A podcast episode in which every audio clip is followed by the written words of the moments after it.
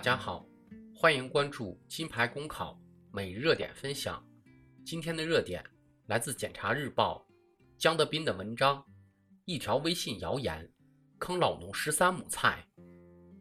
三月二十五日，因一条仅仅十秒的微信虚假视频，竟导致河南省济源市克井镇九务村菜农孙先生承包的十三亩菠菜田。被不知道从哪里赶来的群众基本铲完。二十七日中午，孙先生无奈地对记者说：“谁发的这条微信视频，坑我这老实人？”记者从济源市警方获悉，这起案件领导高度重视，目前正抓紧侦查中。十秒的视频上，一大块绿油油的菠菜田一闪而过，一个女生用浓重的济源话说。九务村东同的菠菜地里的菠菜不要了，谁要？明天早上抓紧来整。就是这么一条微信视频，让孙先生损失了十三亩菠菜。这个谣言抢菜的威力也太大了。由于微信的普及率太高，拥有智能手机的用户几乎都会安装使用微信。现在微信已经成为最流行的社交媒体，大家每天都在刷朋友圈，而且。微信的传播速度非常快，覆盖面也极为广泛。遇到一些爆炸性新闻、重大事件、突发情况等，都会迅速的在朋友圈里传播开来，很快大家都知道了。微信谣言抢菜事件，就是受到社交媒体传播效应的影响。从媒体报道的情况看，二十三日，十秒抢菜视频在济源市民的微信朋友圈中疯转后。当天就有大批群众赶来，在菜地里挖菠菜。孙先生一家人极力阻拦、解释，都没有丝毫效果。十三亩菠菜被一抢而空。这些人都是受到抢菜视频的蛊惑，没有仔细辨别真伪，也不求证，就一窝蜂去抢菜，导致孙先生蒙受经济损失。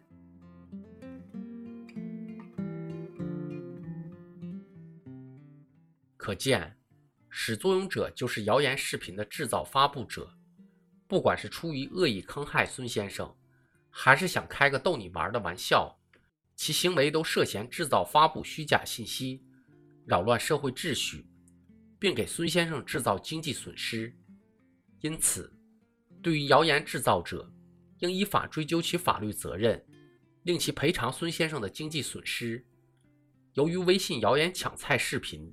是通过朋友圈传播，微信平台记录有相关传播轨迹数据，警方可以要求微信平台管理者配合调查，找出谣言的始作俑者，从而依法对其采取处罚措施。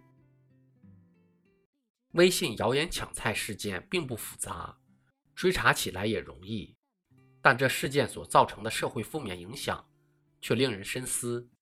一则十秒钟的谣言视频。就能在一天内忽悠那么多人，显见社交媒体的传播效应威力之大，需要引起足够的警惕性，规范微信平台信息管理。对于部分传播量过大、传播速度过快的信息，应触发舆情响应机制，及时查证信息真伪。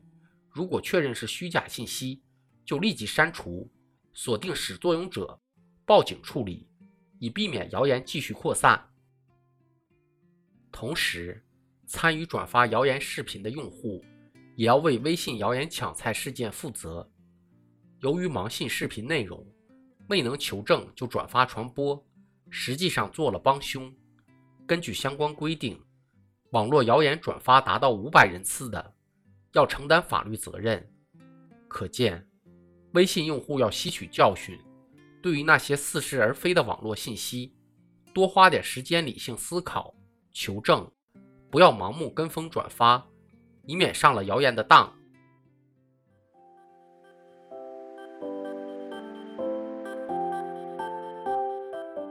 各位听友，大家好，我是茶壶。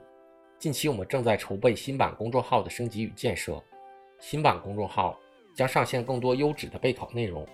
如果你想收看我们的每日热点文字版，也可暂时通过搜索“金牌公考”的拼音全拼。关注我们的公众号，接收我们每天最新鲜的节目推送。公考路上你不孤单，金牌公考与你相伴。